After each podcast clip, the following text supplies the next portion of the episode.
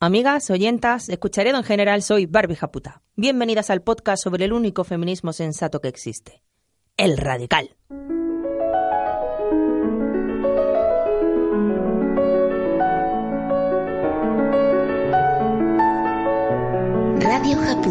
El podcast que sueña con la revolución feminista violenta. Venimos armadas, ávidas de lágrimas, hartas de correr y de contárselo a la almohadera callar. Escuchad el grito, un mensaje claro a cerebros más bien básicos. Somos la justicia. Hola, buenas. Mando vos un vídeo del último ensayo de un cantar que estamos preparando en Asturias para la mani del 8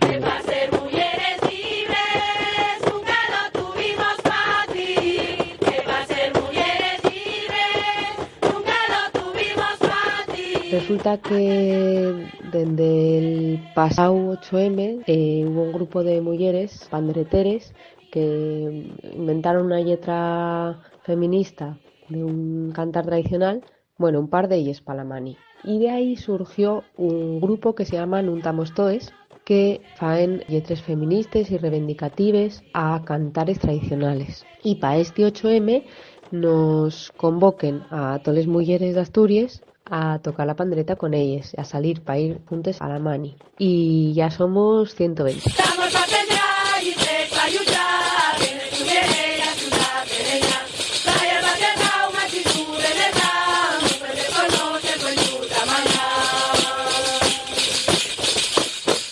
La semana pasada escuchábamos la versión feminista del Bella Chao que nos mandaron las compañeras de Cáceres y hoy suena esta canción de Nun estamos toes, no estamos todas, que invita a todas las asturianas a panderetear con ellas para este 8M.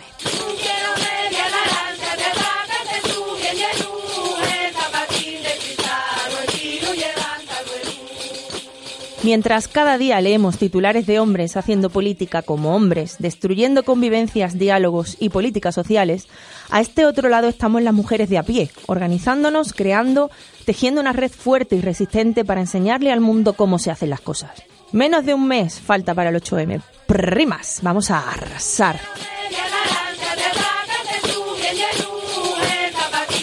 Radio Japuta, podcast feminista radical producido por Carne Cruda y el diario.es. Y hoy es 11 de febrero, el Día de la Niña y la Mujer en la Ciencia. Hemos recopilado algunas de las historias de científicas que habéis compartido con nosotras. Ahí van. Tu investigación es una mierda, no te molestes en volver a aplicar, etcétera, etcétera. No sabía nada de ella y cómo podía ser que no se supiese nada de ella. Fue cuatro años más tarde cuando la comunidad científica aceptó esta hipótesis porque un hombre llegó a las mismas conclusiones que ella. Pues yo quiero mencionar a Lynn Margulis. Para Lynn, las interacciones cooperativas fueron tan importantes como la competencia para la conducción de la evolución. Ella apoyó y contribuyó a desarrollar la hipótesis Gaia. Jamás logró la popularidad, reconocimiento o respeto académico de sus pares hombres. Quería hablarte de Cecilia Payne, una astrónoma inglesa que estudió en la Universidad de Cambridge, aunque en aquella época, en los años 20, esta universidad no concedía títulos a mujeres. Su tesis doctoral se considera una de las más importantes de la historia de la astronomía porque ella fue la primera persona que llegó a la conclusión de que las estrellas estaban compuestas principalmente de hidrógeno y de helio. Tanto la machacaron diciéndole que aquello no podía ser cierto, que ella misma en su propia tesis mm, llegó a escribir que seguramente su hipótesis estuviera equivocada. Voy a hablar de Ada Lovelace, que fue la primera mujer y la primera persona en programar. ¿Qué pasó? Que tuvo que firmar con sus siglas, porque si no, los señores de la época no se iban a creer que iba a ser ella. María Bonenburger se escribe con W. Fue la primera española que obtuvo la beca Fulbright para realizar el doctorado en Estados Unidos en matemáticas. Y después, atención, volvió a España, pero no le reconocieron su tesis americana. En Madrid, otra vez con una beca del CSIC, hizo otra tesis, pero tampoco obtuvo el título de doctora. Y entonces, pues la llamaron de Canadá y así estuvo con becas hasta que consiguió por fin un puesto de profesora y se trasladó a Estados Unidos. En esos años dirigió ocho tesis doctorales, creó una escuela que es reconocida internacionalmente en ese tema, en su especialidad. Con 56 años decidió regresar a España para cuidar a su madre y ya nunca más trabajó. Imaginaos si hubiera continuado trabajando, si se le hubiera dado oportunidad de seguir trabajando en España, etcétera, etcétera. Todo lo que habría hecho si las cosas fueran diferentes.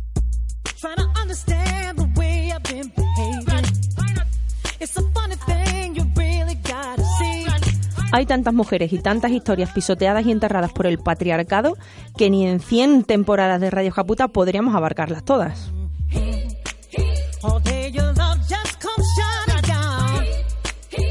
Hoy ya sabemos que la historia ha estado siempre contada por hombres y para hombres. Y la otra mitad de la humanidad no solo ha sufrido el entierro de sus logros por esta forma misógina de narrar, sino que durante sus vidas, mientras investigaban, descubrían e inventaban, las científicas veían boicoteadas y truncadas sus carreras por sus pares hombres, por los roles de género y por el machismo ignorante que todo lo impregna.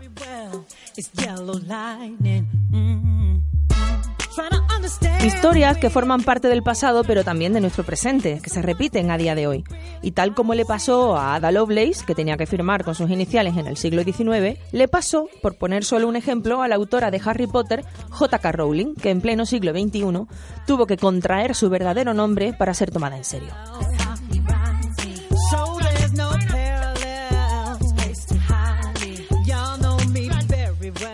Esto no solo nos afecta como mujeres, también a la ciencia la limita y a cualquier campo. Al prescindir de nosotras se pierden perspectivas diferentes y vitales. Un ejemplo es el que contaba la compañera al mencionar las críticas de Lynn Margulis al neodarwinismo.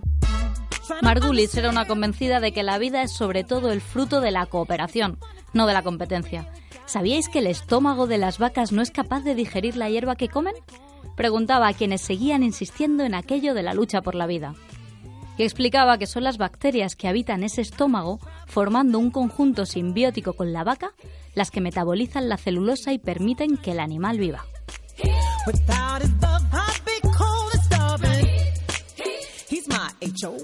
Esto es un extracto de un artículo publicado en el diario público llamado La mujer que revolucionó a Darwin, que os lo recomiendo fuertecito, claro.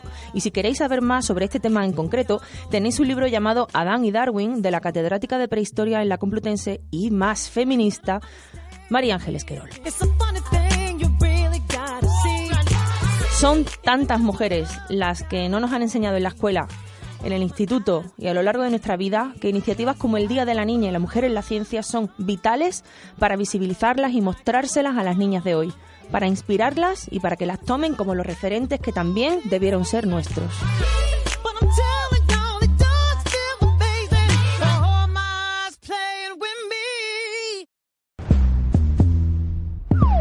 ¿Llevan identificación? NASA, señor. No sabía que contratara. Pues sí, hay mujeres en el programa espacial. Radio Japuta, podcast feminista radical producido por Carne Cruda y el diario.es.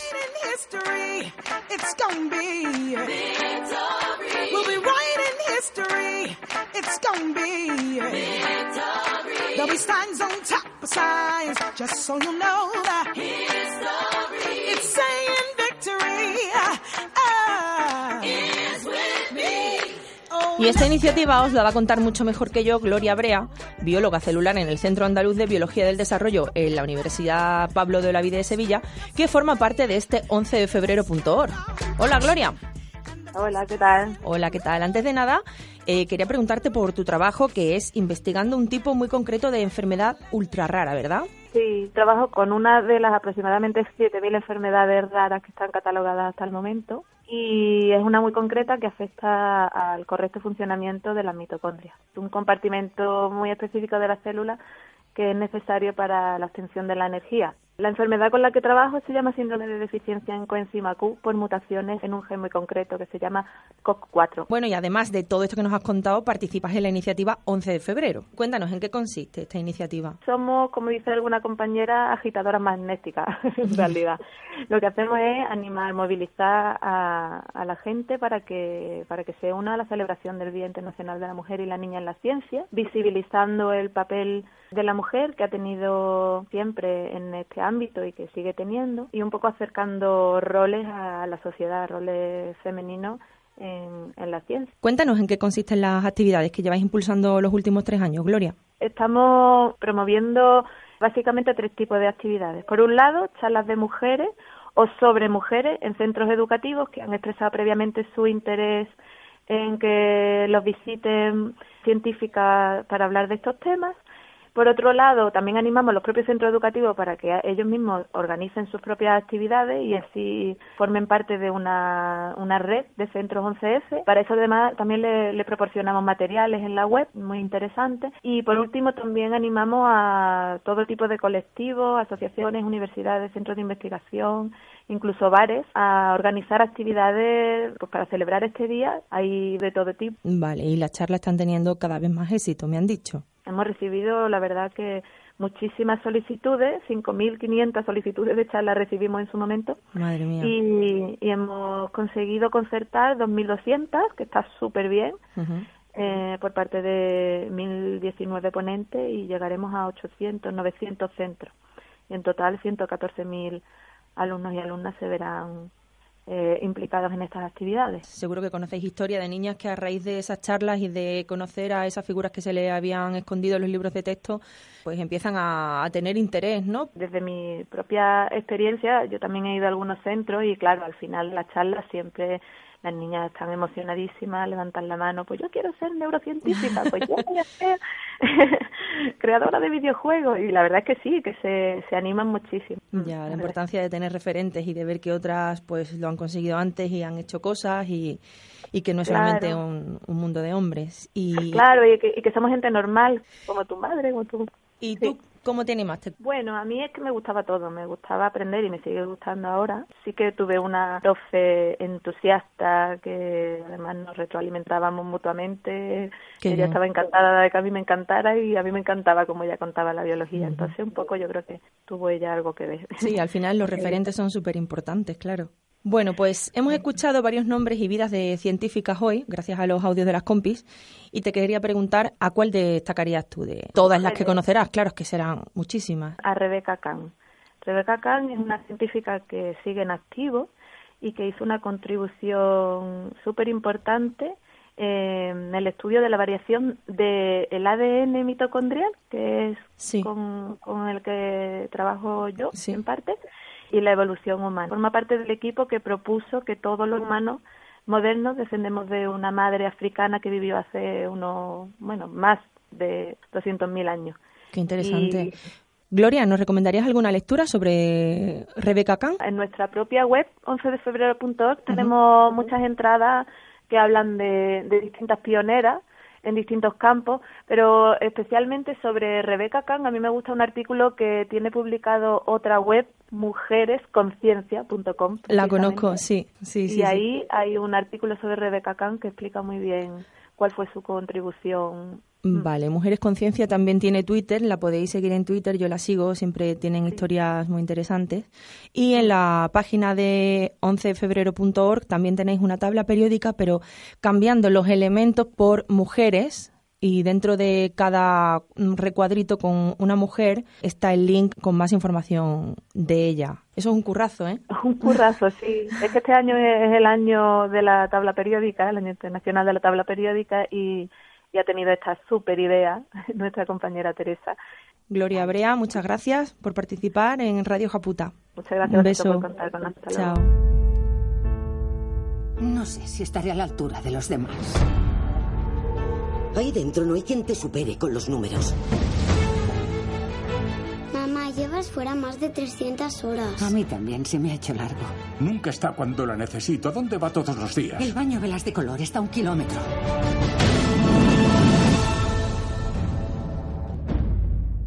636 75 14 20.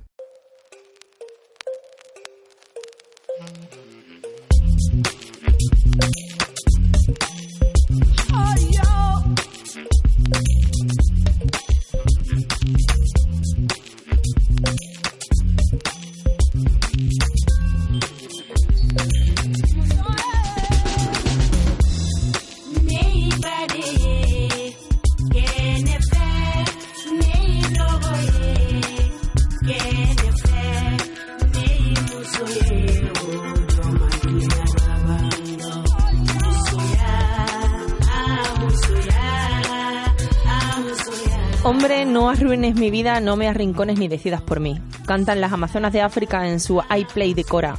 Yo toco la cora, instrumento que solo se les permite tocar a ellos. Cantan, tocan la cora y reivindican la igualdad de género al tiempo que destinan fondos para la Pansy Foundation, un hospital congoleño que trata a mujeres maltratadas.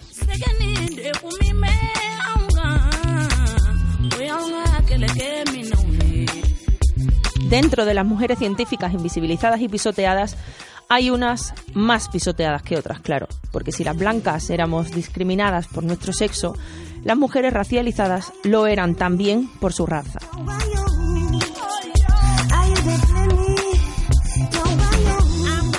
Ahora mismo el proyecto Negras que cambiaron el mundo tienen abierto un crowdfunding que busca financiación para una serie de libros infantiles que comienza con el título Mujeres Negras en la Ciencia.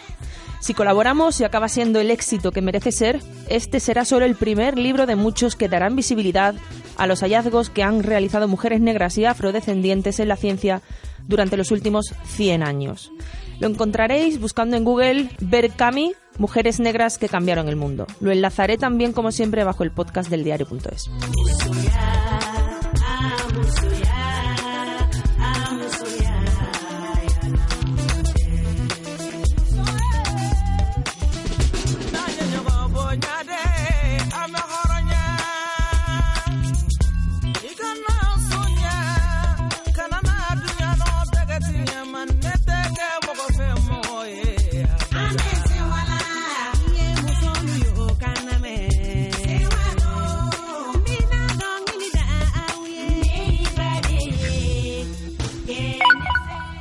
Yo soy profe en un cole y para el día 11 de febrero, aparte de hacer diferentes colas con todas las niñas que han cogido ciencias en el cole, vamos a hacer algo eh, un poco más diferente. Voy a hacerles un rosco como el de pasapalabra, sin que sepan nada, diciéndoles científicos en la historia. Y solo voy a poner hombres, para que vean que conocen a muchos. Pero luego les diré que falta algo, que está muy mal hecho, porque si pones solo científicos, obviamente solo van a ver hombres, porque obviamente necesitamos el lenguaje inclusivo. Y les pondré otro rosco con la misma cantidad de mujeres, porque hay muchas científicas en la historia muy importantes para que sepan la historia de cada una. En otro rosco iremos viéndolo poco a poco en clase. En el arte, la ciencia, el deporte, siempre hay una constante, la historia siente vergüenza, siempre antes de acostarse, la política y la guerra tienen algo en común, la verdad la cuentan los mismos y el objetivo. Siempre faltó la mitad, miro atrás y no están las que estaban siempre al lado, las que siempre faltarán.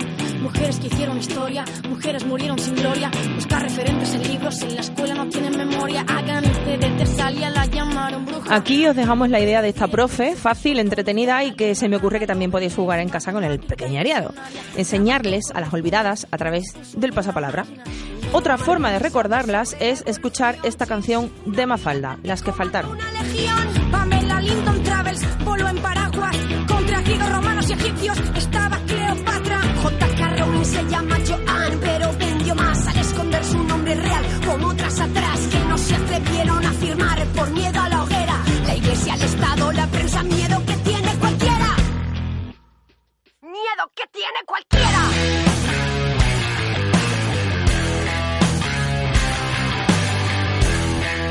Y olvidada teníamos una sección que nos enamora el alma en Radio Japuta. Y esa sección es... Feminista reina de la pista.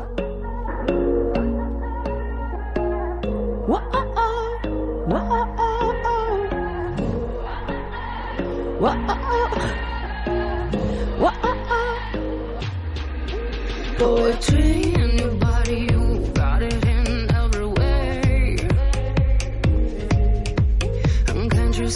see este audio para contarte dos situaciones sexistas que han pasado en el cole. En una de las horas de teatro, una niña tenía que masticar un chicle, pues la profe dijo, no me gusta cuando la gente mastica un chicle que lo hace abriendo mucho la boca. En todo caso, los niños, pero las niñas no. Y entonces toda la clase se puso a criticar a la profesora. Que no, que eso no, no se decía, que si los niños sí que podían, pues las niñas también, que si las niñas no podían, pues los niños tampoco podían, y todo un escándalo. Escándalo el que formó tu profesora, compañera. Me parece maravilloso que las niñas salten de manera simultánea y espontánea, sin pensarlo dos veces, instintivamente, y que os rebeléis contra el machismo incluso de un adulto, que además en este caso es una figura de autoridad. Así, de fuertecito, les crece el feminismo dentro y es que lo que es injusto, es injusto, no hay más. La segunda situación era que voy a la piscina con el cole y entonces mi toalla y la de mi mejor amiga son azules. Salimos del agua y vamos a buscar nuestras toallas. No están. Y la madre de mi mejor amiga, que nos había acompañado, entonces dice, a ver si las han llevado al vestuario de los niños porque son azules. Va al vestuario y efectivamente ahí están, porque eran azules. Es como si tuvieran la mentalidad atrasada. Bueno, es que vivo en Marruecos, pero es que da igual. Tiene un colegio francés. Es que no lo entiendo. Bueno, solo era eso. Adiós.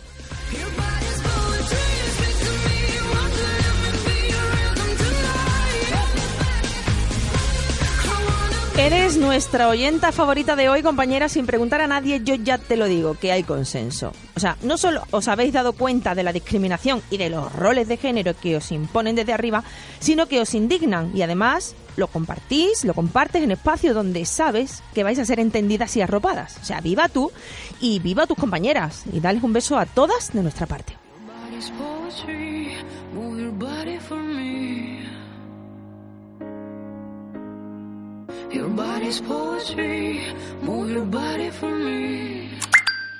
Somos las herejas conejas. Queremos contar a todas las oyentas que hoy nos hemos juntado para comenzar los trámites para apostatar, porque eh, bueno, consideramos que es totalmente mm, antagónico pertenecer a esta lucha y pertenecer al mismo tiempo a una institución tan misógena, por decirlo fino.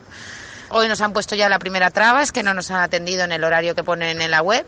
Y os animamos a todas oyentas a borrarnos de este sitio. De los registros católicos. Y si alguna... y romanos. Y si alguna lo ha conseguido, pues que nos cuente la experiencia, a ver cómo lo ha hecho. Nosotros iremos contando, informando de nuestros pasos. He hablado con las herejas conejas de este audio y nos han prometido a todas que nos van a seguir contando cómo va su proceso que, como sabéis, apostatar siempre está lleno de obstáculos misteriosos. Quizás a esto se refieren cuando dicen que los caminos del Señor son inescrutables. Yo quería que fueras libre. Yo soy libre. Tú no cuestionas lo que crees. Yo sí. Radio Japuta. Podcast descargable y coleccionable para mentes indomables. Soy el verbo que da acción a una buena conversación. Y cuando tú me nombras, sientes ganas. Soy la nueva alternativa contra contaminación. Y tú eres la energía que me carga. Soy una arboleda que da sombra a tu casa. Un viento suave que te soba la cara. De todos tus sueños negros soy la manifestación. Tú eres esa libertad soñada. El camino de este dúo lo están creando ellas mismas. Se llaman Perotá Chingó. Se autogestionan, pero desde que subieron una canción a YouTube es que las llaman de todas partes.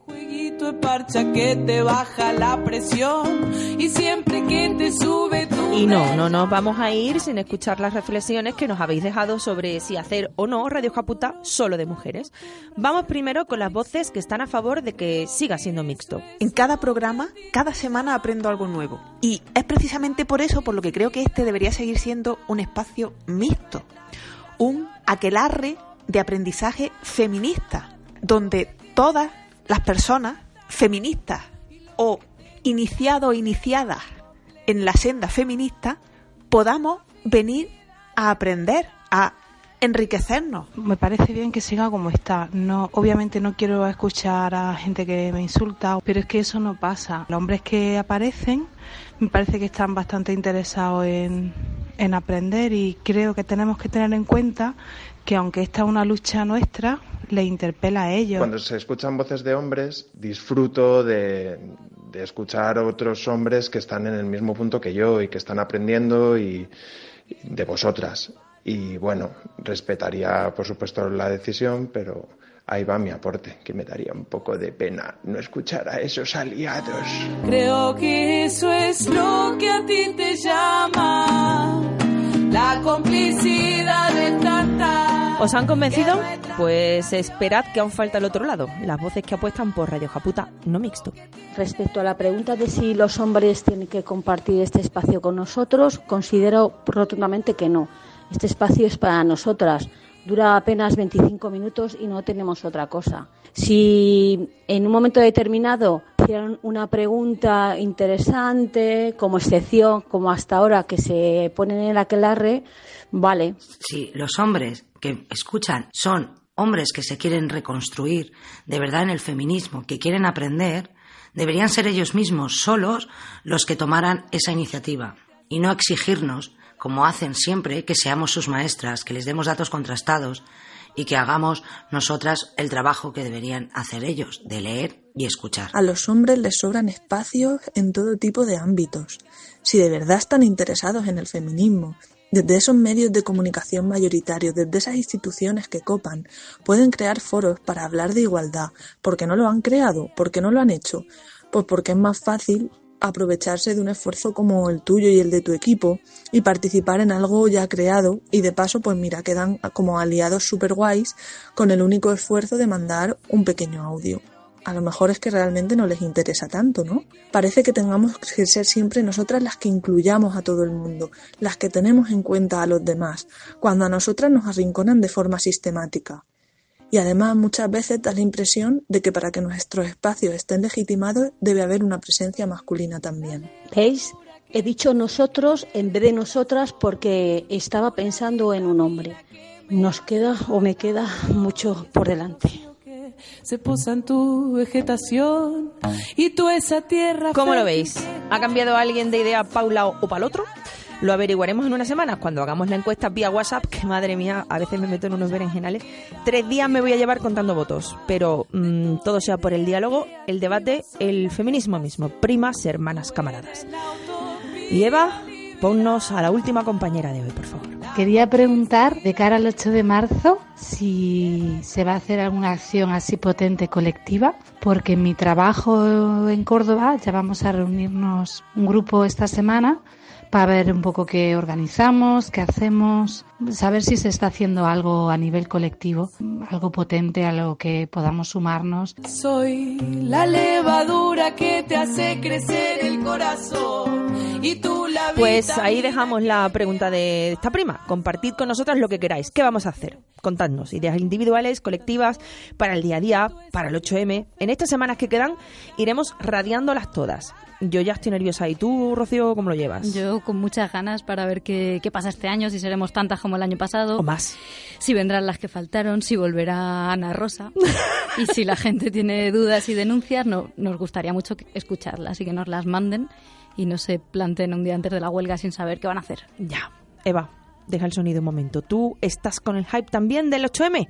Por supuesto, ¿dónde voy a estar sino con todas vosotras, sumando esfuerzos para que nunca tengamos que hablar de maltrato, ablación, mujeres científicas invisibles como de las que hemos hablado hoy? Por supuestísimo, con vosotras. Qué maja eres, Eva. A base de huelga no vamos a quedar sin programa. La complicidad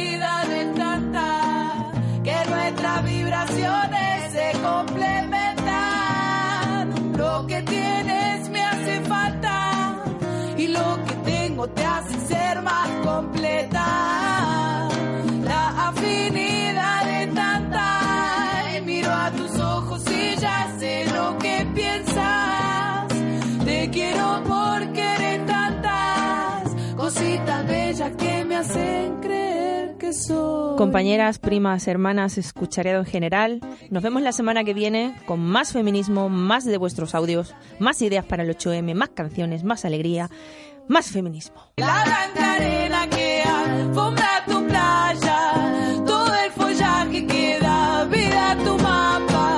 De toda idea creativa soy la gestación. Tú eres la utopía liberada,